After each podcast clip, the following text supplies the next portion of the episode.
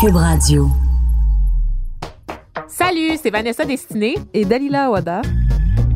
Racisme, diversité, intersectionnalité, des gros mots qui font trembler. Mais nous autres, il n'y a pas grand-chose qui nous intimide. On va crever l'abcès. Pigment Fort, c'est des discussions animées par des personnes racisées. Pour les personnes racisées? Nah, pour tout le monde. Gaz!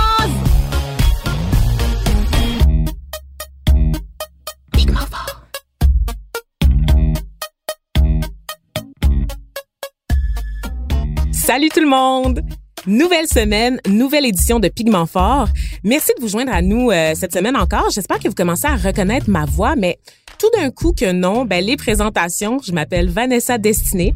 Je vais être votre animatrice aujourd'hui, puis je suis habituellement accompagnée de Dalila Awada.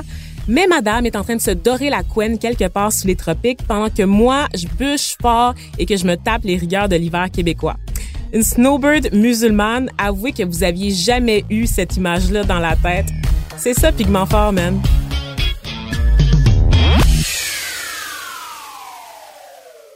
On vous avait laissé la semaine dernière en vous promettant que cette semaine, on allait parler de racisme dans le sport. Puis je vous avouais du même coup que j'ai zéro culture sportive. Hein. Pour vrai, euh, nada, rien, pantoute. Moi, je suis la fille de théâtre un peu boulotte qui avait peur du ballon au ballon chasseur au primaire. Puis qu'on choisissait toujours en dernier dans les équipes en éduc au secondaire. J'ai littéralement du trauma associé au sport. Je suis pas bonne en sport, mais j'aime regarder le sport. Je suis une sportive de salon. C'est ça qui se passe avec moi. Faut tout m'expliquer les règles tout le temps, mais une fois que j'ai compris, je suis bien, bien, bien investie. Euh, j'aime le spectacle, en fait. je comprends le petit frisson là, à l'évocation de Sitius, Altius, Fortius, donc plus vite, plus haut, plus fort. Euh, toutes ces performances sportives qui carburent au dépassement. Je suis pas une hater, là. Euh, j'ai grandi aussi avec des gars. mon père, il adore le soccer. Mes deux demi-frères, ils jouent au football. J'ai toujours fréquenté des gars sportifs. Puis, tu sais, par la force des choses, je finis par m'y intéresser au sport. Sauf que la fille engagée en moi, euh, même si elle reste admirative des performances en général, elle peut pas s'empêcher d'être distraite par les affaires moins belles que le sport a à offrir. Le dopage, par exemple, euh, le culte de la performance qui a un sale côté, notamment sur euh, la santé mentale des athlètes, la précarité de ces derniers, qu'on croit en général vraiment fucking riches, alors que non, c'est un sacrifice à bien des égards, autant pour la famille, autant pour l'athlète. Et ce, même après aussi, même si on a une carrière couronnée de succès, ça veut pas dire qu'on va qu'on va avoir un compte de banque en conséquence. Euh, le sexisme aussi, évidemment, dans le sport, euh, les agressions sexuelles inévitables avec tous les scandales aussi qu'on qu'on entend ces temps-ci, donc une espèce de MeToo finalement qui rejoint, qui atteint le milieu du sport, euh, les, les disparités de traitement de salaire entre les femmes, les hommes, puis évidemment le racisme. OK? Donc, des histoires de joueurs euh, de soccer européens qui se font lancer des bananes en passant par le cri du cœur de la tenniswoman québécoise Françoise Abanda, me semble qu'il y a des histoires qui font frémir puis qui nous rappellent à quel point le milieu du sport a encore du chemin à faire dans la lutte pour l'égalité.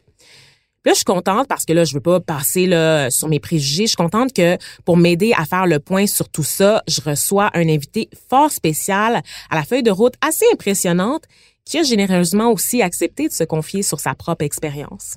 Donc, c'est des roulements de tambour un peu cheap pour un invité de marque. Applaudissements pour Georges Larac.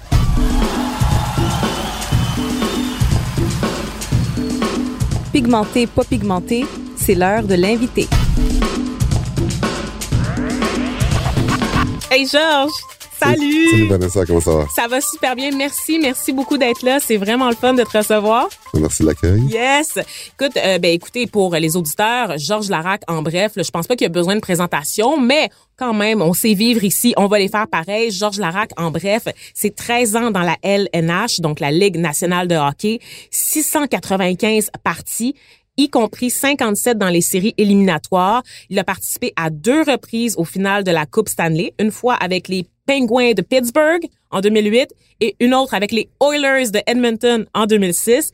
Euh, Georges Larac, c'est aussi de l'implication sociale à différents niveaux auprès notamment euh, de la cause pour les animaux. Donc, on te sait vegan depuis 2009 et tu milites sur toutes les tribunes. D'ailleurs, tu as ça en commun avec Dalila Ouada, qui elle aussi euh, est une fière euh, défendresse du droit des animaux. Également, tu es impliqué là, pour les malades atteints de la maladie de Parkinson. Tu avec l'hôpital des Shriners aussi. Donc, quand même.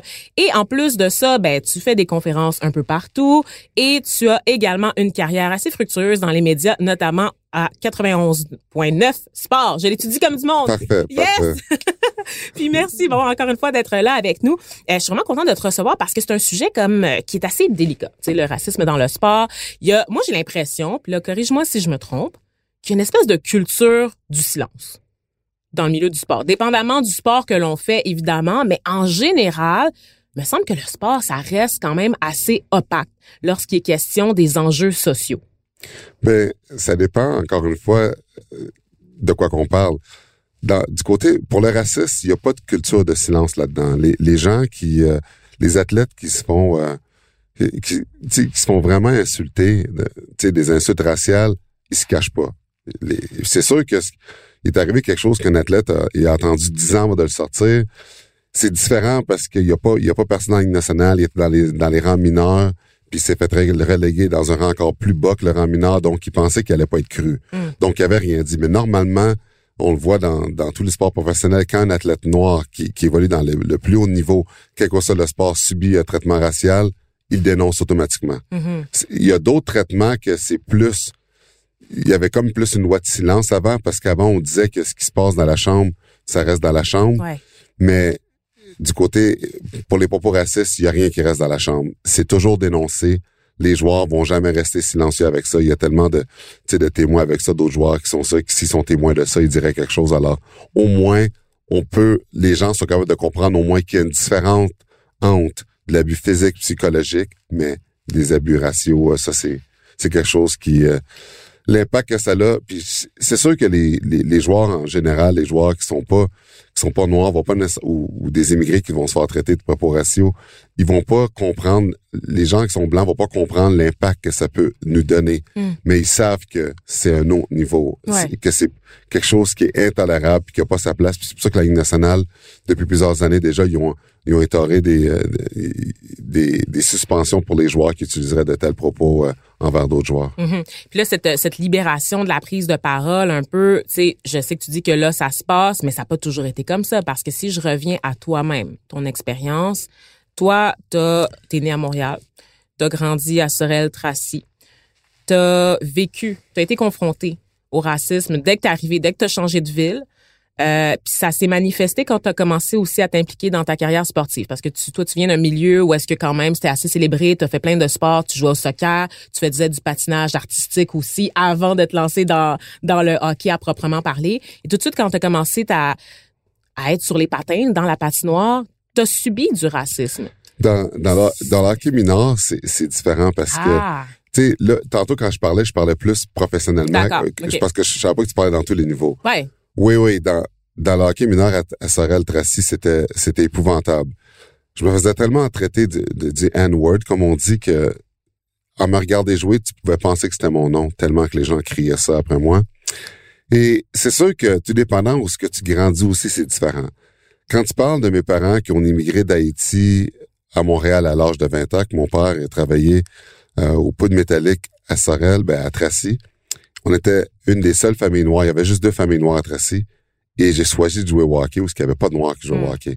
Donc, le nombre de noms que j'ai que j'ai dû subir quand j'étais jeune, puis tu sais, il y avait il y avait même pas à le dénoncer, tout le monde le savait, tout le monde l'entendait, tout le monde était témoin de ça. Tous les parents, mais personne ne faisait rien. C'était ça. La, la, culture était comme ça. Tu sais, je veux dire, les parents étaient comme ça. Mes parents, ils allaient même plus voir les matchs parce qu'il y avait trop de racisme dans les estrades. Puis c'était c'était rendu trop c'était trop néfaste pour eux d'aller à l'arena parce qu'ils se disaient c'est pas un environnement pour un enfant de jouer là-dedans.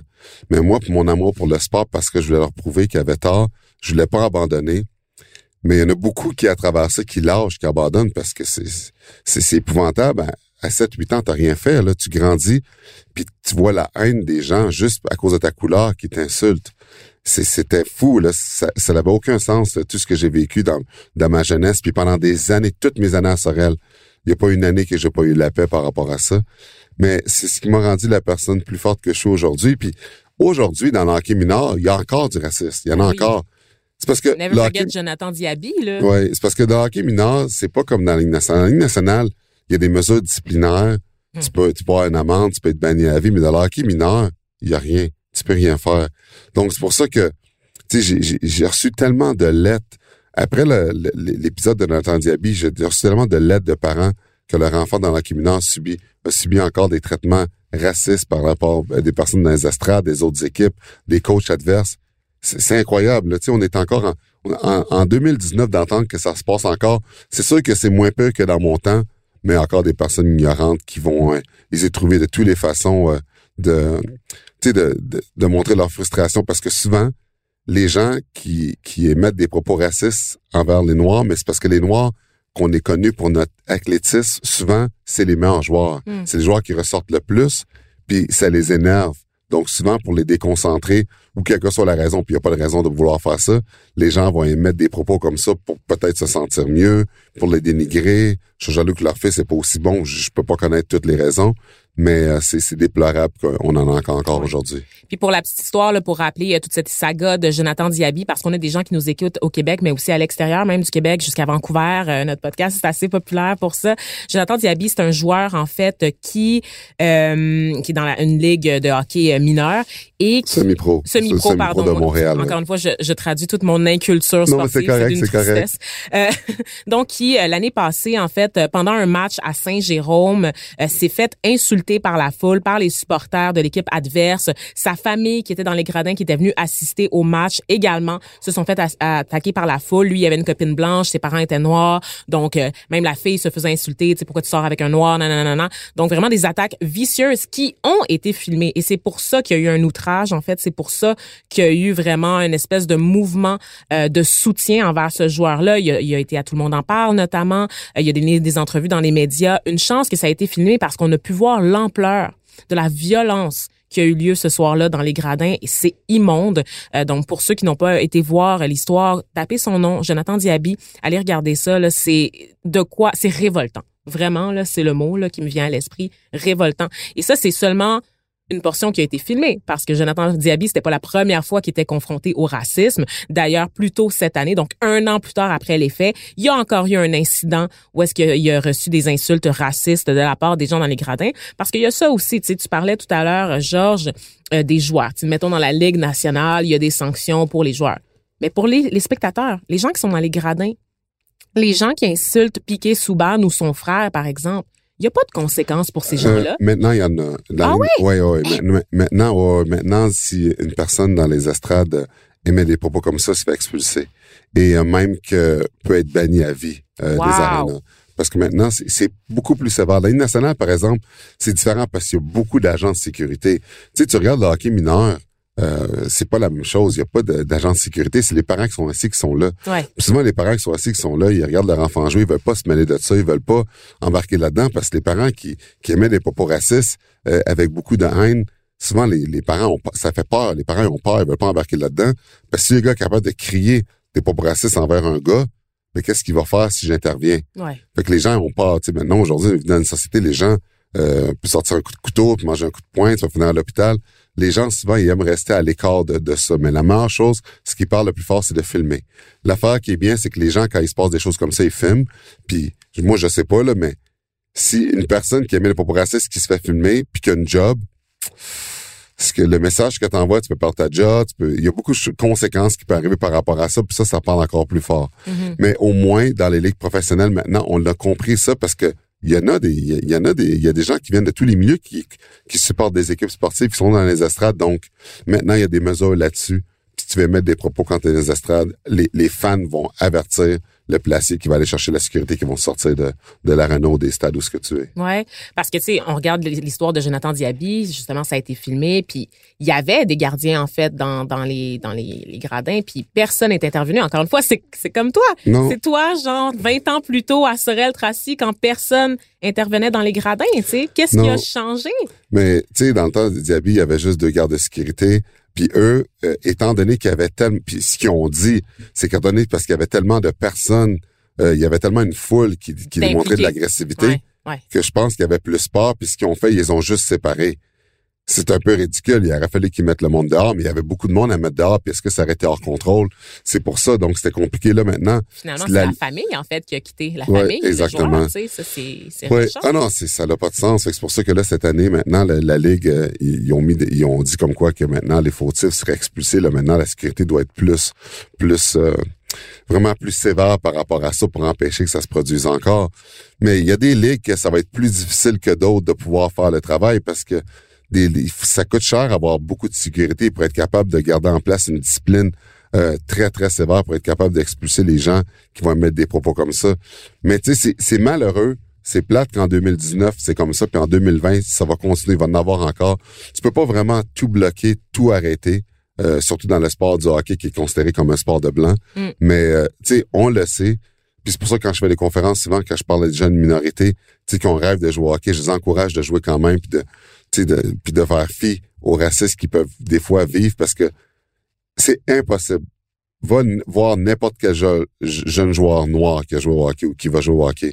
Ils ont tous subi des propos racistes. C'est, tu peux pas, en avoir subi, ça se peut pas. Tu vis dans une société qui en a, il va toujours en avoir pendant un bon bout de temps parce qu'il y, y, a des gens ignorants encore aujourd'hui qui, euh, qui pèsent pas leurs mots, puis qui sont ignorants, puis qui, par jalousie ou pour plein de vont continuer d'utiliser utiliser de tels propos. C'est juste méchant. C'est juste, tu ces gens-là savent que leurs propos n'ont pas rapport, puis ils savent, ils savent la menace. tu parlais du fait que, ah, maintenant, c'est filmé, fait que, les gens, ils ont des emplois, ils font attention, mais non, même en sachant que les qui peuvent être filmés, les personnes s'empêchent pas d'être racistes. on dirait que c'est toujours l'arme qu'on a sur un, un joueur noir, de toujours le ramener à son identité pour essayer de le déconcentrer, pour essayer de lui faire mal, pour essayer de lui faire souffrir. On n'essaye pas de faire souffrir les joueurs blancs de cette façon-là.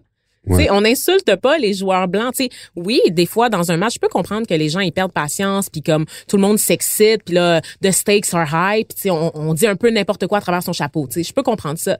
Mais les joueurs noirs sont constamment ramenés à leur identité. Nègres, babouins, ouhaha, des bruits de singes, des bananes lancées sur la pelouse quand on parle du soccer, par exemple, en Europe.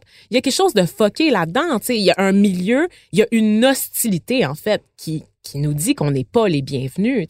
Ouais. J'ai l'impression qu'on pourra jamais l'être à 100% Non, mais le soccer européen, il y a des endroits, c'est encore pire. C'est encore pire que le, que le hockey parce que là, c'est même dangereux. Il y a des endroits, euh, il y a des joueurs noirs qui ont dû être escortés par la sécurité parce que il y a des fans, c'est ancré dans, il y en a, c'est ancré dans leur culture d'être raciste.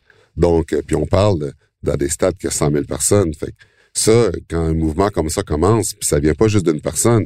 Souvent, dans le hockey, c'est un, deux fans qu'on parle. C'est mm. facile de les expulser. Mm-hmm. Au soccer, faut que tu fasses attention. C'est pour ça que c'est pour ça que c'est fou, euh, des, tout dépendant le sport. tu sais, euh, tout dépendant le sport que tu fais. Tu sais, en Italie, il y a des milieux, c'est très raciste en Italie. Là, on parle de, par exemple, si on pense à Mario Balotelli. Puis, puis Balotelli, ce qui est fou là-dedans, c'est qu'il était adopté par une famille italienne. Ouais ils ont adopté un noir qui, qui italien parce qu'il était adopté, puis il parle parfaitement l'Italie, mais il y a des gens en Italie, même s'il jouait pour l'équipe nationale, c'était un des meilleurs marqueurs, il était tellement raciste, parce que même si il est reconnu comme un Italien parce qu'il était adopté, non, il a la couleur noire, puis il acceptait pas que le meilleur joueur, le meilleur buteur d'équipe d'Italie, c'était un noir. Donc, il vivait des propos racistes dans son pays où ce qui était adopté. C'est juste mm-hmm. montrer à quel point que les gens, euh, des gens ignorants, c'est là qu'on voit que c'est des petites personnes euh, il y en a qui se gênent pas, mais, mais de l'autre côté, c'est bon de dénoncer, de les montrer, mais tu peux pas te laisser abattre par rapport à ça. Tu sais, je veux dire, les, les, les, les immigrés qui, qui réussissent dans le sport professionnel, c'est du monde qui sont forts de caractère parce que c'est déjà assez dur de percer dans le monde professionnel. Il y a moins, t'as moins d'un pour cent des chances de percer dans le monde professionnel de faire un sport pour vivre quand tu es jeune. Mais par-dessus ça, non seulement les immigrés doivent battre prendre la place de quelqu'un pour réussir, mais en plus, tu dois faire fi du racisme. Ça, c'est un obstacle de plus que tu as que toutes les autres personnes n'ont pas. T'es un blanc, tu joues au hockey, ton seul obstacle, c'est d'être le meilleur pour être, pour réussir. Quand tu es un immigré, tu en as deux obstacles. Puis des fois, le deuxième obstacle que tu as qui est pas faire, fait en sorte que tu es plus fort de caractère pour réussir le premier obstacle de te battre euh, avec quelqu'un pour avoir sa place. Hmm. C'est pas un avantage, c'est sûr, parce que moi, c'est comme ça, je l'ai pris. Mais il y a beaucoup d'émigrés qui lâchent à cause de ça, puis Ben ils oui. disent, c'était pas pour moi, trop de racisme, fait qu'ils ont arrêté. Parce qu'à un moment donné, tu sais, oui, il faut, ça développe la force de caractère, mais à quel point? Tu sais, on a parlé de sanctions. Par contre, on n'a pas parlé du soutien psychologique ou du soutien en général pour les joueurs. Tu sais, l'accompagnement pour cette violence-là que tu subis au quotidien, c'est pesant à un moment donné sur la santé mentale des individus. Ouais. Le fait d'être confronté au racisme comme ça constamment, dès que tu mets les pieds sur la patinoire dans un contexte de stress, à un moment donné, je peux comprendre que ton que ton cerveau il lâche là, c'est que tu pètes une fuse là. Puis à un moment donné, je me demande est-ce que ça peut pas conduire vraiment comme à une dépression ou à quelque chose comme ça, au niveau de la fragilité Ouais. de la Ah, santé mais il y, en- mentale. il y en a à qui c'est arrivé, il y en a beaucoup, puis il y en a que je connais, que j'ai joué avec, qui, qui étaient noirs, qui ont arrêté de jouer, qui ont arrêté de jouer carrément à cause de ça. ça rend malade. Il y a même des amis que j'ai eus, des immigrés, qui disaient pourquoi tu continues à jouer, t'es fou, tu vas jamais réussir. Pourquoi tu subis ça? Pourquoi que tu, tu prends ça? Puis j'ai dit, ben, je vais réussir. Ouais. Toi, Tu même, même un moment donné, il me disait, ça n'a pas de bon sens. Ça vaut, la seule façon que ça vaut la peine que tu continues, c'est si tu joues à la Ligue nationale. J'ai dit, justement, je vais jouer dans la Ligue nationale. Mais tu sais, quand tu dis ça, puis t'as, t'as 12 ans, t'as 13 ans, t'as 14 ans, tu sais, j'envoyais des ondes positives, puis je le savais, je me disais, je me disais, non, je vais réussir, je vais réussir. Puis C'est drôle parce que plus tard, quand j'ai appris, tu sais, The Secret, quand c'est sorti, depuis que j'ai, j'ai livre, 7 ouais. ans, depuis que j'ai 7 ans, je pense comme ça. Sans le savoir, je savais que depuis que j'ai 7 ans, faut que j'envoie à l'univers des ondes positives puis dire je vais réussir quelque chose puis de bloquer les ondes négatives. Je l'ai fait depuis j'ai 7 ans. Personne qui m'a dit faire ça parce que mes parents même me disaient d'arrêter de jouer au hockey. Fait que c'est pour ça que même mes amis, quand je subissais les racistes puis ils me voyaient puis eux, ils arrêtaient, je disais non, non, non, tu vas voir, vais réussir quand même. Ouais. Puis c'est comme ça que je pensais. Toi, Mais je suis idole, hein? confiant. Ouais, ben c'est ça qui ça, ça m'a sauvé énormément. C'est Jackie Robinson euh, qui, qui t'a servi d'inspiration. Premier, premier joueur noir, pardon, à faire partie d'une ligue majeure de baseball. Ouais. C'est ce qui t'a permis de t'accrocher à ton rêve. Parle-moi un peu de l'impact de la carrière de Jackie Mais- Robinson sur la tienne. C'est parce que quand t'es jeune, t'es un enfant, tu as 7-8 ans, puis tu vis du racisme à tous les jours, puis tes parents te disent, OK, je peux plus aller te voir jouer dans le hockey mineur, il y a trop de racisme dans les estrades, ça n'a pas de bon sens, on peut pas se battre avec tous les parents. Puis, si tu veux vraiment jouer au hockey, on va te laisser jouer au hockey, mais si on voit que ça commence à t'affecter, on t'enlève. Hmm. Fait que ça, ça veut dire que quand je me faisais traiter de tous les noms, puis j'arrivais à la maison, je ne pas parler à personne, parce que si je montrais que ça m'affectait, il me sortait du hockey. Fait que souvent, je pleurais en silence. Je pleurais dans mon oreiller, personne ne le voyait, parce qu'il fallait pas que ma rame voie, parce que s'il le voyait, moi, je disais que ça m'affectait pas. C'est pas vrai que ça m'affectait pas, mais ça m'affectait, mais je voulais rester. Si- S'il m'empêche de jouer au hockey, je peux plus, là, mon rêve est fini. Alors, quand souvent, à un moment donné, quand, je- quand t'es tout seul, à un moment donné, puis tu te dis, OK, là, ça n'a pas de bon sens, euh, je pense que j'avais 10 ans à peu près, puis là, c'est vraiment... Parce que plus je vieillissais, plus que les mots, plus que tu les comprends, plus qu'ils t'affectent. Quand tu as 7 ans, c'est pas pareil. Mais là, quand tu vieillis de plus en plus, tu connais ces mots-là, ce que ça veut dire, tu sais, la définition, puis ça fait plus mal. Puis par euh, coïncidence, j'ai tombé sur un livre que ma sœur, elle avait la, la collection de Groslier qui montrait euh, des, des, euh, personnes dans la, qui ont, qui ont euh, marqué la planète euh, de plein de façons. Tu sais, Franklin, euh, Joan Arc, euh, plein de personnes comme ça, euh, même Maurice Richard. Puis il y en a une, c'était sur Jackie Robinson. Number 42. Ouais, exactement. Qui, puis quand j'ai lu le livre, puis c'est une version faite pour enfants avec des images, puis il expliquait comme quoi, quand il était jeune, un peu comme moi, par quoi il avait passé au travers pour se rendre dans les ligues majeures. Puis quand j'ai lu ce livre-là, Tout arrive pour une raison, je me suis vu à travers ça.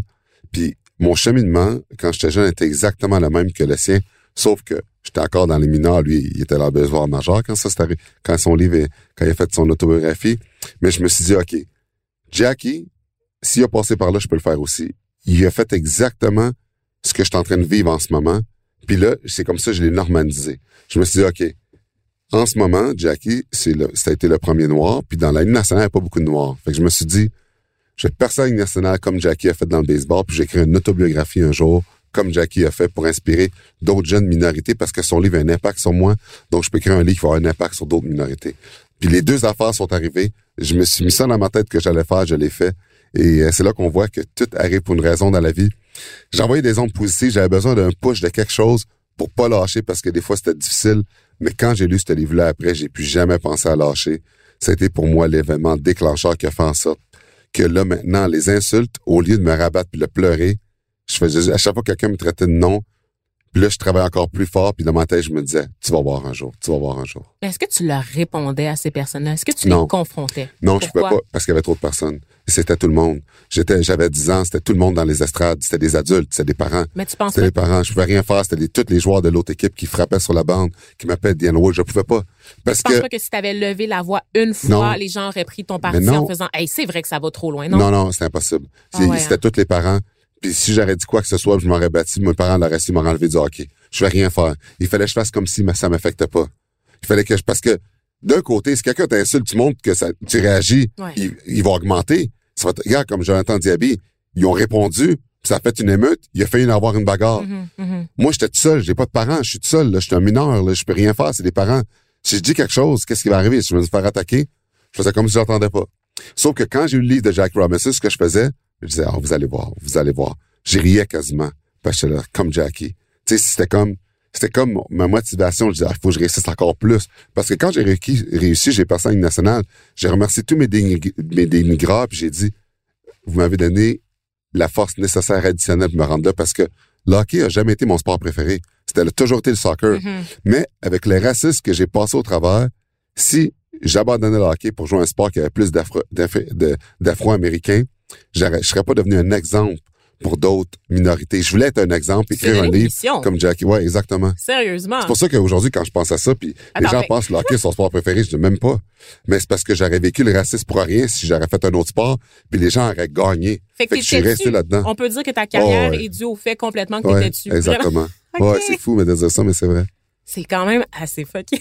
Ouais. Puis tu penses, justement, euh, parlant du soccer, est-ce que tu penses que ton traitement aurait été différent? Ben oui. Si, si- ah ouais? Ben oui, Parce que dans soccer, il y avait- mais non, mais- le soccer, c'est quand même Parce pas que euh, j'avais trois choix quand j'avais 15 ans. Soccer, Ouais. football américain ou le hockey. football américain, tu choix tout naturel pour beaucoup Ouais. de Noirs. Mes deux demi-frères, je le disais tout à l'heure d'entrée de jeu, jouent au, au football, puis ça avait pas été le football, ça aurait été la course ou ça aurait été le basket. Hein? C'est là qu'on nous voit. Ouais, non, mais exactement. Puis j'aurais pas vécu le racisme là-dedans. Jamais Mais sur, une non. patinoire. Exactement. Non, c'est pour ça, puis je le savais, mais moi, c'était comme, j'avais une mission de jeunesse quand les gens commençaient à me dénigrer, puis c'était de leur prouver qu'il allait avoir tort, qu'il avait tort. Fait que j'ai choisi. Puis c'est là que là, tu vois le pouvoir de, tu sais, de, de, de, de, de la tête. Ouais, ouais. exactement. Quand tu décides de te mettre un but, moi, j'ai choisi le hockey, puis je savais, là, que les autres sports, le football, j'ai joué pour Danny Machocha. Danny Machocha me disait, Georges, t'as un avenir assuré. Faut que tu m'expliques c'est qui, là. Danny Machocha. OK, Danny Machocha, présentement, il coach les Carabins, mais il a coaché cool. les, il a coaché les, tu sais, les, dans, dans les Canadiens de ouais. football. OK. Et, tu sais, lui, c'est un gars reconnu dans le football. Puis j'ai joué pour lui avec les Cougars de Saint-Léonard, euh, mi- midget 3. Puis il me disait, puis là, j'avais une décision à prendre entre jouer pour au football ou au hockey. Puis Danny Machocha, il me disait, Georges, tu vas jamais réussir dans le hockey. Il faut que tu restes dans le football. Tu as un avenir assuré dans le football. Parce que tout le monde en est conscient dans le milieu, right? C'est, c'est pas juste toi. Tout le monde sait qu'il y a une culture de marde qui vise les joueurs noirs, right? Ouais. Excuse-moi mon langage, Non, mais on va grave, se le dire, pas- c'est vraiment Ouais. ça. Ouais, Les gens essayaient de te protéger, puis toi... Mais, mais j'étais vraiment bon au football. J'étais running back, puis je faisais plein de touchés. Je passais à travers les joueurs, puis il me disait, t'as un avenir assuré là-dedans. Puis je disais, Danny, non, je vais aller dans le hockey. Il dit, tu vas pas réussir. Puis quand j'ai réussi en Ligue nationale, c'est fou la vie parce que le gars, il a coaché les Eskimos dans la Ligue canadienne à Edmonton. Ouais. J'ai joué avec Lawless d'Edmonton, j'étais repêché par en 95. J'ai été le voir euh, quand il coachait les Eskimos. J'ai dit, t'en souviens-tu? Quand j'avais 15 ans, j'ai été le voir, tu m'as dit je réussirais jamais dans le hockey. Puis il est parti à rire, il m'a dit, je, savais que t'allais venir me voir. Oui, je m'en souviens, je suis content que tu as pris la bonne décision. C'est fou, là, la vie, là, comment ça nous a rejoint plus tard, puis il coachait dans la CFL, des Cougars de, de Saint-Léonard à la CFL dans le niveau professionnel. Puis moi, j'étais avec l'Arlus d'Edmonton. On est dans la Melville, puis on parle de ça. Mais, tu sais, c'est comme, je suis content qu'il ait réussi, puis sa carrière d'entraîneur, elle a continué, puis moi, dans l'innocence, elle a continué aussi.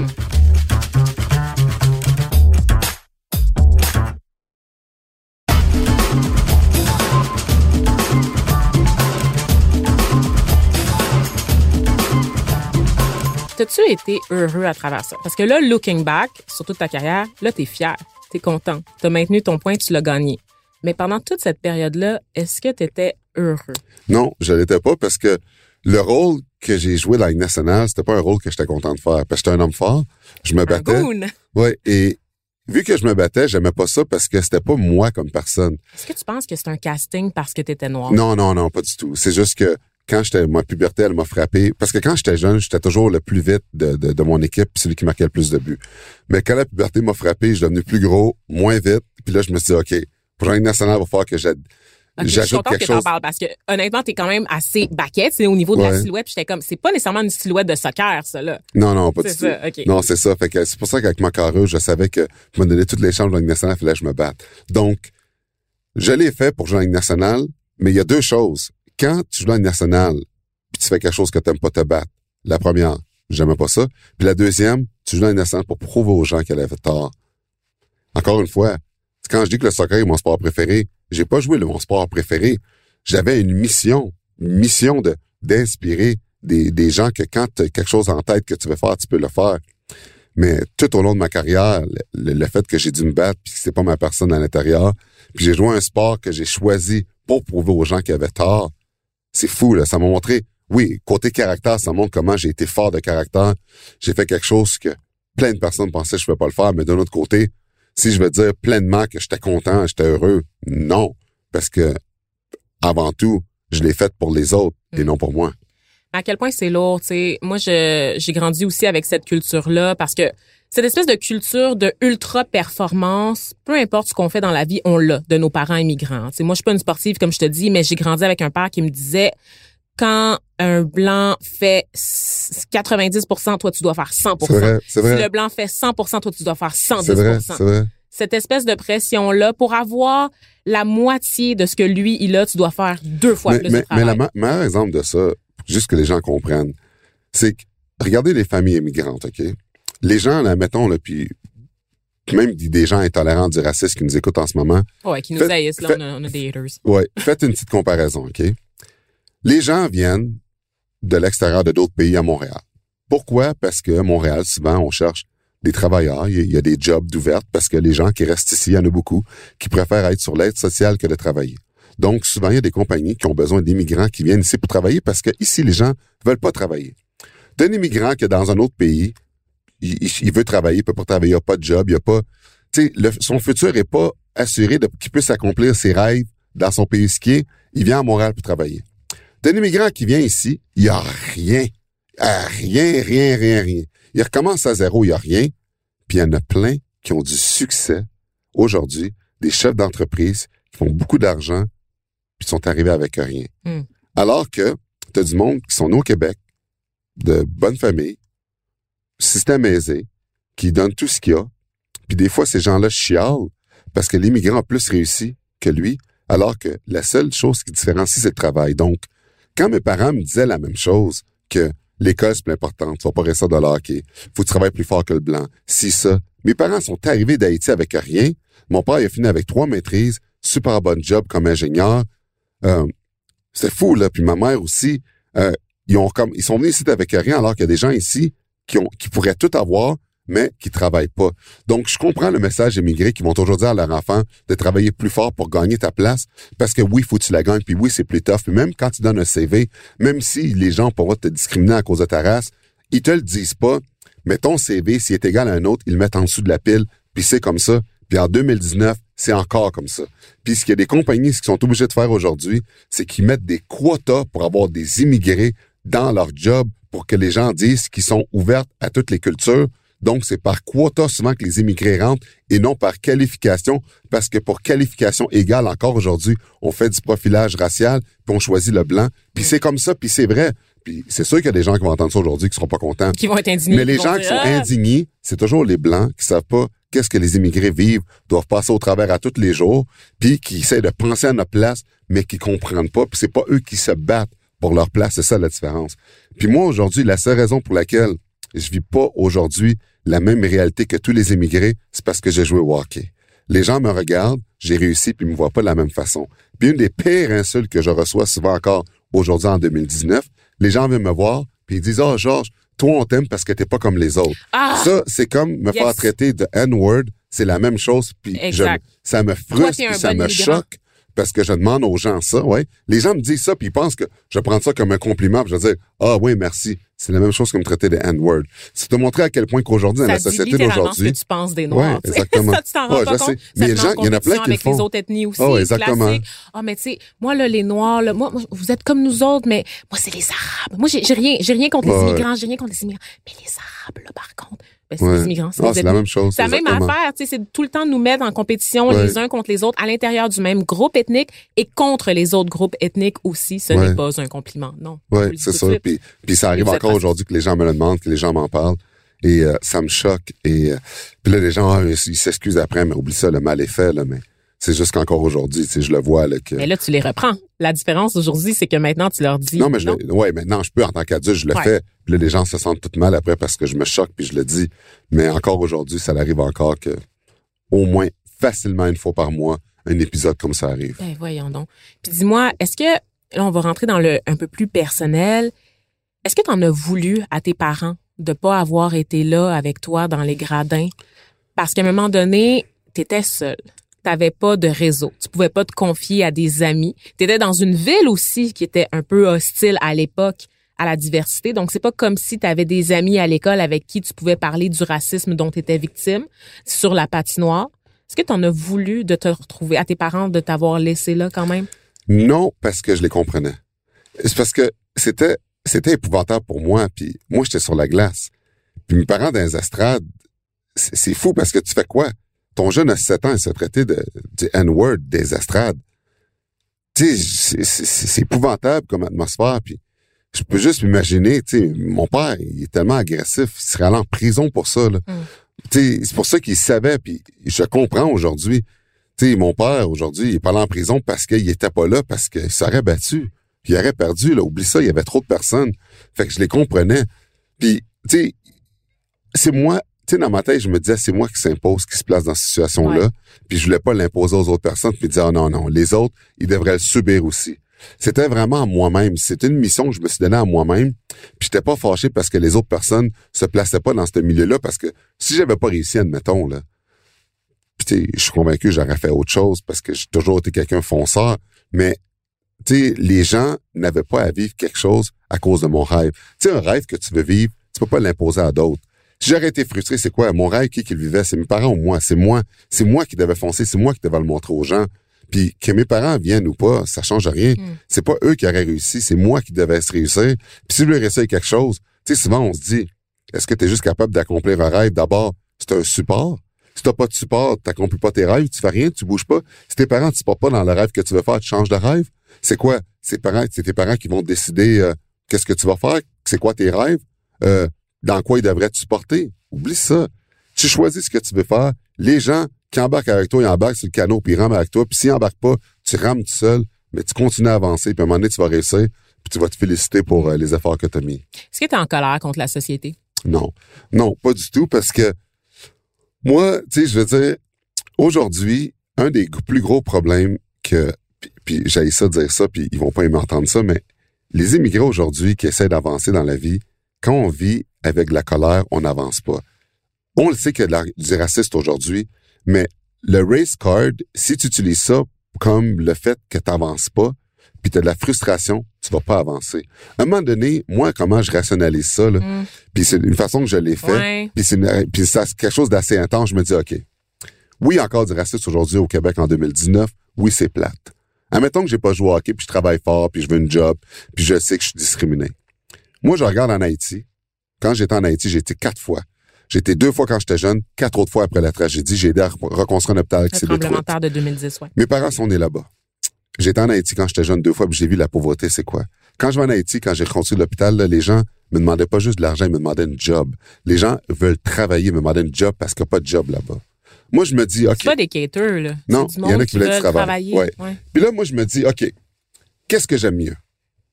Avoir grandi en Haïti, pas avoir, pas pouvoir, pas avoir toutes les chances d'accomplir mes rêves, peut-être être mort après la tragédie, être entouré des gens qui sont pauvres, qui, qui, et puis il y a beaucoup de crimes à cause de ça, ou être au Québec, devoir, OK, me battre un peu avec le racisme, mais si je travaille plus fort que le blanc, que, la, que mon voisin, je vais quand même avoir une opportunité quand même.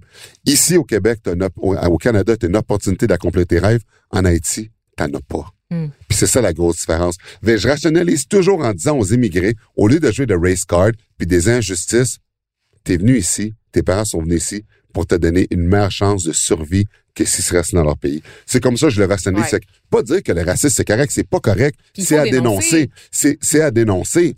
Tu dénonces quand même, mais toi-même, tu peux pas être frustré contre ta société parce que ça va pas t'aider à avancer. Pour avancer dans la vie, faut enlever la frustration parce que quand Je tu l'es, c'est de l'énergie négative qui t'empêche d'avancer. Puis c'est ça qu'il faut essayer de faire. Quand je parle à des gens qui sont frustrés puis tout ça, puis ils se révoltent, on peut se révolter puis faire des manifestations pendant des jours et des jours. peut demander quand même des politiques publiques comme des Oui. commissions, par exemple, Oui, pour mais- nommer le problème, le chiffrer. Oui, ça, mais c'est pas exagéré. Mais oublie pas, ça c'est correct de faire ça. La seule chose, c'est poser une question. Si je suis frustré contre la société, tu peux demander une commission sans être frustré contre la société. Absolument. Tu demandes une commission pour que les choses avancent. Absolument. Mais les gens, en général, on s'entend. Quand les gens manifestent, demandent des commissions, c'est qu'ils ont de la frustration puis ont de la misère à avancer à cause de ça. Ils mettent tout le monde dans le même bateau puis ça les aide pas. En fait, la colère, c'est un outil de mobilisation qui est absolument formidable, mais ça peut pas être une fin en soi. Il faut aller Ouais, au-delà de ça, basically. Et moi, je, je on, on jase, puis je- je me- j'ai repensé à une phrase que j'ai vue, euh, je bifurque un peu. C'est sur un joueur allemand qui s'appelle Mesut Özil, je le prononce peut-être mal, Arsenal, Allemagne. Lui, il, il disait que l'affaire avec les immigrants ou les personnes racisées, c'est que quand, quand tu réussis, quand tu es un modèle de réussite, tu un des nôtres. Tu es un, Québécois, tu un Allemand. Mais quand tu échoues, on te ramène constamment à ton statut de personne racisée, de personnes différentes. Puis tu en as glissé un mot tout à l'heure. Tu sais, tu disais, ah, mais tu la personne immigrante, ça travaille, ça met des efforts, elle va avoir une opportunité. Mais des fois, c'est pas vrai, ça. Des fois, ce conte de fées-là se concrétise pas. Il y a des gens qui restent dans la misère, qui toute leur vie. Il y a des études, entre autres, qui démontrent que, par exemple, des enfants de deuxième, troisième génération, des gens qui sont nés ici de parents immigrants ou de grands-parents immigrants, font face aux mêmes obstacles que leurs parents il y a 20, 30 ans de ça. À un moment donné, c'est pas vrai qu'il y a toujours une victoire, même si tu travailles, Mais de toute même façon, si tu as tous les... mais de toute façon, le meilleur exemple de ça, sans nommer de nom, parce que les gens vont peut-être être capables de lire entre les lignes, il y a des gens qui sont, qui ont citoyenneté québécoise, on peut dire, canadien, qui ont eu du succès dans leur sport professionnel, qui ont été cités le Québécois, le Québécois, fièrement Québécois, champion du monde, fièrement Québécois. Et quand est arrivé des choses négatives dans sa carrière, dans sa vie personnelle, là, on disait fils d'immigrants, puis on donnait le nom du pays. Mm. C'est toujours comme ça. Mhm. N'importe quel immigrant qui réussit, s'il est né au Québec, on va dire québécois, puis quand il arrive quelque chose, puis il y a plein d'exemples que je pourrais vous donner. J'aime pas les faire parce que j'aime mieux que les gens les voient par eux-mêmes, puis ça devrait venir des personnes mêmes. Puis je vais pas ouvrir un débat sur, sur telle et telle, telle athlète, pourquoi ça lève d'autres choses. c'est pas juste mais des c'est le- c'est des gens euh, dans le milieu de la culture. Oh, il y en a, oh, dans le milieu de la culture aussi, il y en a plein. Dans le milieu de la culture, des gens qui ont réussi. Puis quand ils réussissent, on aime prendre le crédit, mais quand il arrive quelque chose, là, automatiquement, on amène la nationalité suite là-dedans pour que les gens soient capables de différencier comme si Tous il n'y a aucun voyous. Québécois qui, euh, qui fait... euh, Puis tu sais, je pourrais aller plus loin, là. Tu sais, je veux dire, ça, cette affaire-là, on pourrait parler des nouvelles, des nouvelles négatives dans les, dans les journaux. Qu'est-ce qu'on montre? Quelle histoire qu'on décide de mettre, la une, qu'on décide de montrer? Ça va loin, cette conversation qu'on pourrait avoir sur beaucoup de choses, des choix qui sont faits dans la société, dans les médias, de ce qu'on choisit de montrer au public, de ce qu'on choisit de faire, le message qu'on veut partager. Mais encore une fois, étant donné le savoir, tant qu'à savoir quelque chose, puis à un moment donné, tu y penses, puis tu sais que c'est comme ça, c'est ça que je parlais tantôt de la frustration. Être frustré par rapport à ça, sur quelque chose qu'on peut pas contrôler, on peut dénoncer, mais ça va prendre du temps. On est des années en arrière encore qu'il y a une légalité, qu'il y a une égalité là-dessus, puis on le sait qu'encore aujourd'hui, il y a beaucoup de chemin à faire. Mais pourquoi perdre trop d'énergie à faire des démarches qui vont pas avancer, qui vont pas aider? Mm. Oui, c'est mieux que c'était il y a 20 ans, puis ça va continuer à s'améliorer, trop lentement, mais un peu. Mais en bout de ligne, sois conscient de ce qui se passe encore, travaille plus fort, contrôle ce que tu peux contrôler, essaye de rester positif malgré tout, essaye de rationaliser, mais c'est comme ça, on peut rien faire. Est-ce que tu as l'impression aussi qu'on a tendance à gommer les réussites des athlètes noirs? Je prends l'exemple de Françoise Abanda, la joueuse de tennis québécoise qui avait fait beaucoup jaser en mai 2018 quand elle avait affirmé que elle avait dit en anglais I will never get the same treatment because I am black. Et elle parlait du fait qu'elle avait réussi à devenir la joueuse de tennis numéro un au pays, détrônant l'espace d'un instant Eugénie Bouchard qui avait eu une mauvaise feuille de route cette année-là. Et elle disait que si on parlait pas d'elle, si elle avait pas accès à des commanditaires ou la même visibilité, c'est parce qu'elle était noire. Évidemment, il y a peut-être un peu de ça. On sait que dans les dans les faits, c'est que Françoise Abandon en général elle a un following qui est moins important que euh, Eugénie Bouchard, qui est une personnalité assez importante sur les réseaux sociaux, notamment qui a su euh, faire euh, utiliser le marketing pour vendre son image au-delà de son sport, n'est-ce pas? On sait aussi que Françoise Abanda a pas le même niveau. En fait, si elle a pu se rendre à la première place, c'est surtout à cause des déboires d'Eugénie plutôt que de son ses performances à elle. Mais est-ce que tu es d'accord avec la prémisse de base que même quand on performe, même quand on est bon, l'adulation du public, des médias ne vient pas aussi naturellement que si c'était un blanc qui réalisait les mêmes exploits. C'est parce que ça dépend du sport. Elle, malheureusement, c'est dans le tennis. Le tennis est considéré comme un sport de blanc. Le hockey est considéré comme un sport de blanc. Donc, c'est pour ça que c'est le sport qui fait en sorte que la culture qui le regarde fait en sorte que les médias qui le couvrent, c'est pas la même chose. Hmm. Parce que, tu sais, je veux dire, tu regardes dans tous les sports, tu, tu regardes au, au Canada, tu sais, je veux dire, dans le football, puis tu sais, le football, on s'entend, c'est plus aux États-Unis, la NFL, mais ceux qui jouent dans la CFL, je veux dire, c'est pas autant populaire, mais tu parlerais même pas de ça si t'aurais un Québécois noir qui aurait du succès là-dedans dans le football, parce que personne ne serait surpris. Mais il y a combien de football, il y a combien de sports euh, international au Canada que tu peux avoir autant de visibilité?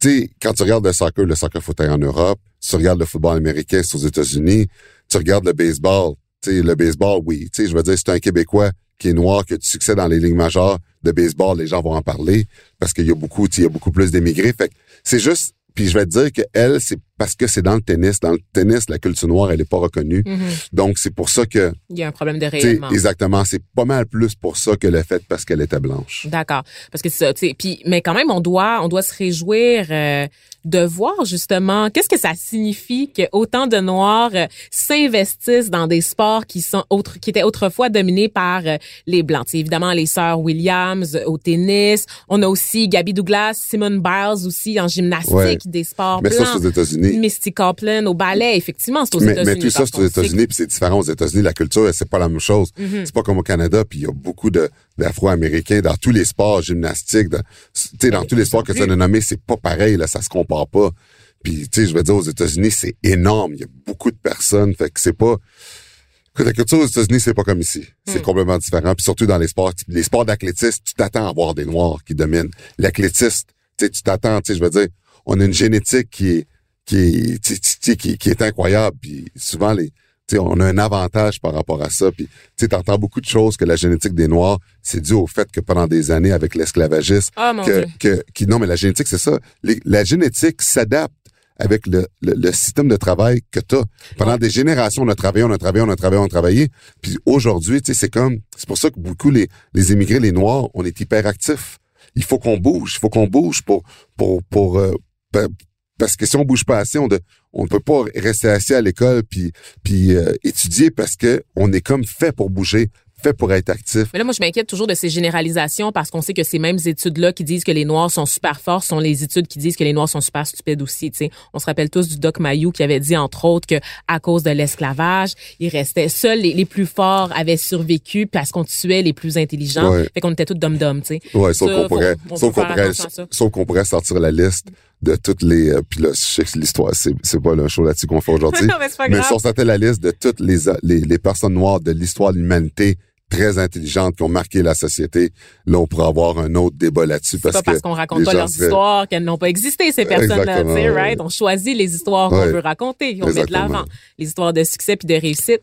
Puis dis-moi, euh, tu as, parlé de l'inspiration que tu étais pour des jeunes maintenant, aujourd'hui. Donc, c'est ça, ça, t'arrive d'être sollicité par des jeunes racisés qui t'écrivent pour ah, te ben, dire, genre... Premièrement, je suis conférencier. Alors, euh, dans, souvent dans des écoles, dans des milieux défavorisés ou des milieux ethniques, j'y vais, je vais parler de ça. Puis je parle pas juste de hockey, je parle pour percer, parce que quand je parle à, des immigrés, puis je fais des conférences, c'est pour les motiver à foncer à travers leur rêve. Puis on s'entend, 99% des cas, c'est même pas dans le hockey. Là. Tu sais, mon histoire, c'est pas de parler aux jeunes de, de réussir dans le hockey, c'est de percer dans la vie. Euh, en dépit du racisme que tu passes au travers, Mhm. de dire comment j'ai fait, de quoi j'ai... Parce que par- ce que j'ai passé au travers est pire que la majorité des jeunes noirs ou des jeunes immigrés qui, dans la vie de tous les jours, essaient de percer. Parce que j'ai choisi un sport que j'étais le seul noir, puis à tous les jours, je subissais du racisme devant tout le monde. Mm. Il y a des gens tu sais, qui, qui essaient de passer le monde du travail, qui, qui subissent un, deux incidents, puis sont marqués à vie. Là. Ouais. Moi, je l'ai eu à tous les jours. Tous les jours. Puis mes parents qui disaient de pas jouer à ça. Fait que c'est pour ça que quand je compte mon histoire, puis que puis que les gens qui vivent tu sais, certaines formes de racisme, puis comment j'ai passé au travers, ça les motive parce qu'après ça, eux, leur histoire, ils la regardent, ils se disent, ils se lèvent même plus la main pour m'aconter parce qu'ils sont comme, oh mon Dieu. Puis ils se disent, oh, mais sais-tu quoi? Lui aussi, il l'a vécu, puis il a réussi, tu sais, quelque chose Mhm. que les stats sont 0.0001% quand t'es jeune de dire sur une nationale, c'est très minime. Alors que n'importe quel travail que tu rêves d'accomplir un jour de faire, euh, tes chances sont bien plus élevées parce que c'est juste le travail qui te rend là, alors que le hockey, il y a le génétique, il y a la chance, il y a le talent, il y a tellement de choses qui rentrent ensemble qui font en sorte que les chances sont plus basses. Mais quand les gens entendent, par contre, j'ai passé au travers, puis après ça, ils, ils se regardent après, ils se disent, wow, ils utilisent ces outils-là après par la suite, puis ils sont plus motivés, puis on dirait comme ils l'acceptent plus, comme que je l'ai plus accepté quand j'ai vu ce que Jackie Robinson a passé par là. Mhm. C'est pour ça que quand on, par- on, on parle à des gens, on écoute des gens qui ont du succès, qui ont vécu beaucoup de racisme, ça nous motive parce qu'on se dit, c'est possible, c'est possible. Il a accompli quelque chose qui est plus dur que ce que je vais accomplir, puis il a vécu la même chose que moi, on a le même cheminement, puis ils comprennent. Puis là, après ça, au lieu d'être frustrés, oui, ils dénoncent les racistes pareil, mais au lieu d'être frustrés, ils sont comme, ah non, Canalisent. je vais leur montrer. Ouais. Je vais leur montrer que je suis capable quand même. Puis dis-moi, est-ce que euh, il y a des gens là, on parle des gens qui reach out, euh, qui, qui t'écrivent. Est-ce qu'il y a des gens qui ont été méchants avec toi, qui ont été racistes avec toi, qui t'ont écrit? Ah, pour mais c'est sûr. s'excuser? Ben ouais, ouais. OK, ça, je te jure que c'est vrai. Quand j'ai réussi passer dans nationale, puis j'ai remercié les gens qui m'ont dénigré, il y a des gens qui m'ont écrit à travers mon site web, qui m'ont dit je faisais partie de ces jeunes-là qui étaient ignorants, puis euh, je- m'excuse de mon comportement, puis je leur, pardonnais. Parce que ça donne rien vivre avec de la haine, je les pardonnais. tu sais. Ça prend un- une personne pour être capable de s'excuser après autant d'années, de pouvoir s'identifier puis de se reconnaître à travers ça. Fait que oui, je les ai pardonnés des traitements que j'ai eus. Puis encore aujourd'hui, il y a des gens dans les réseaux sociaux qui me traitent encore de N-word, qui créent des comptes puis qui m'envoient des messages Pour négatifs quand même. Ouais. Je les bloque, c'est tout. Ça me dérange pas. Puis il va falloir qu'ils créent un autre compte pour me réinsulter encore. Parce qu'en te bloquant, mais prends ton 5-10 minutes, ça va prendre de créer un email pour créer un compte pour m'insulter. Si tu veux faire ça, c'est des gens qui se cachent à un ordinateur pour le faire, mais en personne, ils le font jamais. Mais c'est pas grave. Je le reconnais aujourd'hui dans la société, quand une personne, un immigré qui a du succès, ça frustre les gens. Les gens n'aiment pas ça, puis mais pas toutes les gens, certaines personnes, puis ils vont vouloir se défouler à cause de ça. C'est comme ça, je peux rien faire, je peux pas le contrôler. Et euh, seule chose que je peux faire, les bloquer. Je passe à autre, autre chose parce qu'il y a beaucoup, plus de choses positives dans ma vie aujourd'hui que négatives. Hmm. Ça, ça, ça t'est arrivé peu importe où t'étais, hein, parce qu'on a parlé Ouais, de Sorel, on a parlé du Québec, mais Ouais, tu as joué à. Edmonton, t'as joué à Pittsburgh, puis nulle part Ouais. été à l'abri. là. Non, exactement. comme- fait que les Québécois, là, capotez pas, là, les auditeurs qui nous écoutent, là, les Québécois sont pas pires que d'autres, n'est-ce pas? Ouais, non, c'est ça. Non, non, non, mais attends une minute. À Sorel, c'était le pire. Tu sais, Ok, On s'entend. ouais. Quand j'ai grandi là-bas, il y avait rien qui était pire que ça. Est-ce que tu as du ressentiment maintenant à l'égard de Sorel? Comme ta relation avec La, cette la- ville-là, la- la seule chose, c'est que on les j'ai été, j'ai été une couple de fois là-bas depuis. Une fois pour faire un tournage, euh, tu sais, de ma, de ma vie de- dans le hockey mineur, puis une fois pour voir des amis que j'avais là-bas, puis j'aime pas ça aller là-bas. Non. Parce que ça, même si c'est de côté, j'essaie de mettre de côté, puis ça fait longtemps, à chaque fois que je vois le nom de Sorel Tracy, ou, je rentre dans cette ville-là, j'ai un mauvais sentiment. Tellement. Quand à tous les jours, tu vis du racisme dans une ville, à tous les jours, c'est, c'est pas une fois, là, à tous les jours. Tu peux pas, j'ai aucun bon souvenir. Tu sais, oui, j'avais des amis là-bas, puis j'étais super populaire, j'étais bon dans les sports, mais le seul souvenir que j'ai de cette ville-là, c'est comment je me fais traiter de N-word. Ça avait, ça, avait pas de sens. J'ai jamais vécu autant de racisme de ma vie. Euh, puis, tu sais, on parle de ta jeunesse, comment c'est important. Toute ma jeunesse, ça a été ça. Ils m'ont volé ma jeunesse là-bas à cause de ce que j'ai passé au travers. Fait que quand je vais là-bas puis me souvenir de ça, ça rappelle pas de bons souvenirs. Tu sais, je suis capable de fonctionner quand même. J'ai été là-bas, j'ai parlé là-bas, j'ai fait des conférences là-bas, mais c'est pas un endroit que, que j'aime aller, que tu portes dans ton cœur, malheureusement. Ouais. Ouais, on comprend, puis on, on précise ici que c'est pas une attaque contre les gens de Sorel en ce moment, mais c'est vraiment rattaché aux souvenirs que Ouais, tu as exactement. vécu à cette période-là, puis Ouais. que, que c'était trash, man. Dans tout ce que tu viens de décrire, c'était assez trash. Puis aujourd'hui, qu'est-ce qui te rend heureux, Georges Larac? Oh, aujourd'hui, euh, pour vrai, tout me rend heureux. Je suis une personne positive aujourd'hui, mais tu sais, des projets foncés. Je suis une personne qui fonce dans la vie dans plein de choses que je fais. Et, euh, tu sais, aider les gens parce que j'ai joué en innocent, je me compte privilégié. Fait que j'essaie de faire plein d'œuvres caritatives pour faire une différence dans la société, pour aider des gens. Alors, aider le prochain, ça me rend heureux. Faire une différence, ça me rend heureux. Puis juste de faire sourire les gens, des inspirer, des aider à foncer à travers leurs rêves, pour moi, c'est ce qui est le plus important. Moi, j'ai une question pour toi euh, qui concerne, justement les personnes racisées, parce que souvent, quand on a des modèles, ça vient avec une très grande pression. Parce que là, on a parlé, de la pression que tu te mettais à toi-même, mais tu as une pression aussi de représenter la communauté. Sais, faut pas que tu paraisses mal parce que sinon ça va rejaillir sur tous les noirs, tu sais, parce qu'on est tous coupables par association. Si tu as une mauvaise attitude, si tu fais telle telle affaire, tu vas juste confirmer les préjugés de certaines personnes vrai. à l'égard des noirs. Ça c'est un poids supplémentaire. Est-ce que tu as eu des gens de la communauté qui sont venus te dire ah, on t'aime pas. T'es pas un bon modèle. Tu te bats sur la patinoire. Ta, ta, ta. Est-ce que tu as subi des attaques à l'intérieur de notre Non. communauté? Non, j'ai jamais subi d'attaque. Euh, par rapport à ça parce que encore une fois, quand tu réussis dans le hockey, c'est quelque chose qui est Tellement, tellement minime. spectaculaire, ouais. Puis je, je me suis tellement impliqué, j'ai tellement fait de choses dans la communauté euh, noire, puis mes parents ont été impliqués énormément aussi, puis surtout l'hôpital en Haïti. Quand j'ai aidé à faire ça après la tragédie, euh, les gens ont vraiment été touchés. Euh, C'était quelque chose qui, tu sais, la tragédie est arrivée à Edmonton, euh, excuse-moi, en, En Haïti, en la tragédie est arrivée, puis je jouais pour le Canadien de Montréal. Puis ce match-là, j'ai marqué un but que j'ai déduit à tous les gens qui ont perdu des amis là-bas. Puis c'était tellement touchant. J'ai été là-bas tout de suite après que j'ai été libéré par le Canadien. Tu sais, j'ai tellement fait de choses pour Haïti que les gens voient que, tu sais, j'ai pas oublié d'où mes parents viennent. Donc, tu sais, j'ai été souvent, j'ai été plein de fois. Donc, c'est pour ça que quand je regarde tout ça en bout de ligne, euh, tu sais, quand les gens voient que tu mets de l'effort, tu as fait de l'apport pour la communauté, les gens le comprennent, le respectent. Et euh, c'est pour ça que les gens voient ton apport. J'ai coaché équipe Haïti, Walkeball. J'ai mis plein d'années de mon temps pour pour bien représenter les Haïtiens là-bas. Puis on a gagné en Suisse en plus. Tu j'ai tellement fait de choses pour la communauté en bout de ligne que je sais qu'en plus d'avoir réussi puis d'avoir aidé en dehors de la glace aussi, les gens euh, sont fiers de toi. Ouais, exactement. Donc il n'y a jamais personne qui est venu puis qui m'a dit Hey, tu t'es battu ou Parce que ça, c'est toujours l'enjeu. Tu sais, c'est comme, ah ouais, t'es, t'es le porte-parole des Noirs, mais t'es pas le porte-parole qu'on aurait choisi. Tu sais, Ouais. ah, t'as dit ça, mais c'est pas comme ça que Ouais, moi, je l'aurais Sauf dit. que, tu sais, si quelqu'un m'aurait dit ça, tu sais, ça, ça veut dire quoi? Vous Jean-Pascal vous représente pas, Adonis vous représente pas, tu sais, je veux dire, c'est, des gens qui se battent à la boxe. Tu je veux dire, c'est pour ça que, tu sais, en bout de ligne, un sport de combat, OK, le hockey, j'ai fait un sport, oui, je me battais, mais en bout de ligne, les gens, tu sais, quand tu réussis dans le sport professionnel, tu réussis dans le sport professionnel. Ouais. Fait que c'est pour ça que, tu sais, tant que tu restes un bon exemple en dehors puis que tu aides la communauté, les gens vont un- reconnaître. C'est toujours un petit peu ambivalent. T'as parlé d'Adonis, tu sais, mettons, on peut pas ignorer quand même le passé aussi, là, tu sais, la criminalité, tout ça, tu sais. Ouais, mais, ouais, mais, ouais, mais, ouais, mais il a payé, tu sais, je veux dire, la- tu sais, quand tu payes de tes crimes, à un moment donné, t'as une deuxième chance.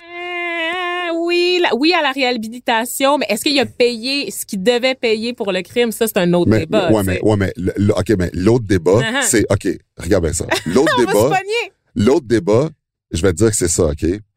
Est-ce que, d'abord, les gens sont pas d'accord avec le système de justice? Parce que c'est le système de justice qui l'a jugé.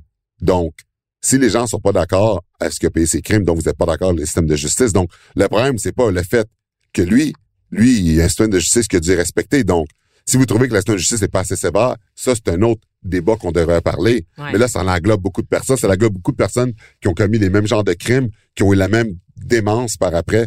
Tu sais, le clémence, je veux dire, pour, pour, clémence par rapport euh, à ce qu'ils ont dû payer par rapport à ça, Ouais. à cause du système de loi? Fait que ça, c'est ça qui est différent. c'est juste qu'il y a un stigma par rapport aux Noirs sur certains types de vrai. crimes, notamment Ça, le vrai. proxénétisme, n'est-ce pas? Fait que Ouais, quand t'as un dude comme ça qui fait ce genre de crime-là, qui, oui, tu sais, euh, a purgé sa peine ou whatever, là, tu sais, ça, ça, ça renforce le stéréotype Ouais. Ah tu qu'on a à l'égard de la communauté. le tu meilleur exemple- Est-ce, qu'on, est-ce que c'est un modèle qu'on veut avoir Non, non, ou non? c'est sûr, c'est pas un modèle qu'on là. avoir. Mais tu sais, quand tu parles de différence entre noir et blanc, quand t'as des boxeurs qui ont fait des choses tout aussi pires, puis qui sont plus pardonnés, qui ont été en prison, puis sont plus pardonnés, puis qui ont fait des choses odieuses, c'est là que tu vois la différence entre la Mm. perception à ce qu'un noir va faire, puis ce qu'un blanc va faire, parce que tu sais, il y a d'autres exemples qu'on pourrait donner qui ont été faits par des blancs dans la boxe. Tu sais, sans nommer leur nom encore une fois, les gens comprennent. Je suis sûr Est-ce que qu'ils tu as peur du name dropping, Georges Larac? Je peux Non, pas c'est, croire. c'est pas que j'ai peur, c'est parce que le show est pas basé sur commencer à attaquer les gens puis les Non. nommer. Fait que c'est pour ça On que mais les, mais les gens savent que que je parle juste avec ce que j'ai dit là. Puis c'est juste pour expliquer la nuance entre quand un noir fait quelque chose, puis un blanc va faire quelque chose. Je comprends absolument. Puis le, le, le poids est différent effectivement des, des, de l'action. Donc les répercussions sont toujours, toujours, toujours différentes aussi. Puis une dernière chose qui m'est venue en tête là, puis on, on wrap up là-dessus promis. Tu sais, maintenant, là, il y a les réseaux sociaux. Toi, toi, c'était à une époque là, où ça existait pas. Tu sais, tu rentrais chez vous puis tu pouvais malheureusement rentrer chez vous pleurer dans ton oreiller, mais le harcèlement prenait fin. Commençait à la patinoire, prenait fin à l'aréna aussi sur la patinoire. Tu sais. Là, aujourd'hui, les joueurs là, sont constamment harcelés. On le voit là qu'il y a des gens qui sont victimes de racisme sur les réseaux sociaux. Ça, c'est un autre mal contre lequel on peut rien. Là. Non, c'est pour ça que si t'as pas les euh, la coin assez fort euh, pour ça, euh, efface tes réseaux, efface tes comptes des réseaux sociaux, embarque pas là-dedans. À ce point-là? Oh, parce que les réseaux sociaux, à tous les jours, je bloque des gens qui, qui émettent des propos racistes. À Encore tous les jours. aujourd'hui? 240 000 personnes sur Twitter. À tous les jours, je reçois des choses. Impossible. Sur? Facebook, oh ouais, en privé, je reçois plein de choses tout le temps. Puis, Comme quoi? N-word. Vraiment? Ouais, là, juste après ce qu'on a fait là aujourd'hui, je vais en recevoir, c'est ça, je vais Ah oui, c'est clair. Ben oui. oui. Il va y savoir, avoir un backlash, hein? Ouais. Pour c'est chaque quoi? entrevue accordée quoi? sur le racisme, Mais, mais, dites-vous qu'il y a un backlash. Puis, c'est quoi? Puis, ça, c'est sûr. Puis de toute façon, euh, ce que je vais dire aux gens qui en ont, dépensez votre énergie, je m'en fous maintenant aujourd'hui. Je vais l'effacer, je vais vous bloquer, vous créer d'autres comptes pour m'insulter. Mais c'est vous qui, c'est vous qui avez un problème et non moi. C'est vous qui avez un problème à l'intérieur de vous, de vous-même qui vous, vous tuez parce que moi, ça me fait pas un pli maintenant. Aujourd'hui, les gens peuvent dire ce qu'ils veulent derrière leur ordi. Ça change rien. Dépensez votre temps. Je vais juste vous bloquer puis ça va me passer à travers la tête. When they go low, we go high, comme disait Ouais, Michelle exactement. Obama, hashtag Queen, une de mes idoles, et qui Ouais. avait absolument raison sur cette formule-là. qui, Je Ouais. pense euh, peut s'appliquer à n'importe quelle raci- personne Exactement. racisée. Je pense qu'on comprend ce qu'elle a voulu dire par là, n'est-ce pas?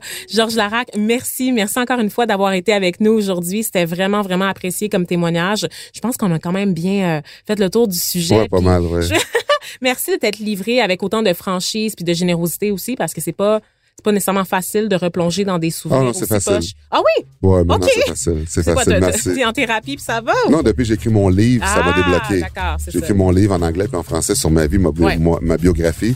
J'avais tellement parlé, j'ai tellement fait des conférences là-dessus que maintenant, aujourd'hui, c'est super facile d'en parler. Ah, mais ça, c'est cool alors. Donc, euh, ça donne quand même euh, une petite lueur d'espoir là pour ceux qui sont en ce moment dans des arénas, qui chaussent leurs patins puis qui, se- qui reçoivent des choses pas très jolies.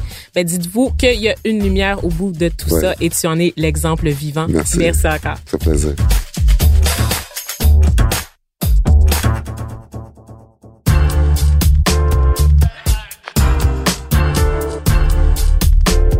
Le chouchou de la semaine.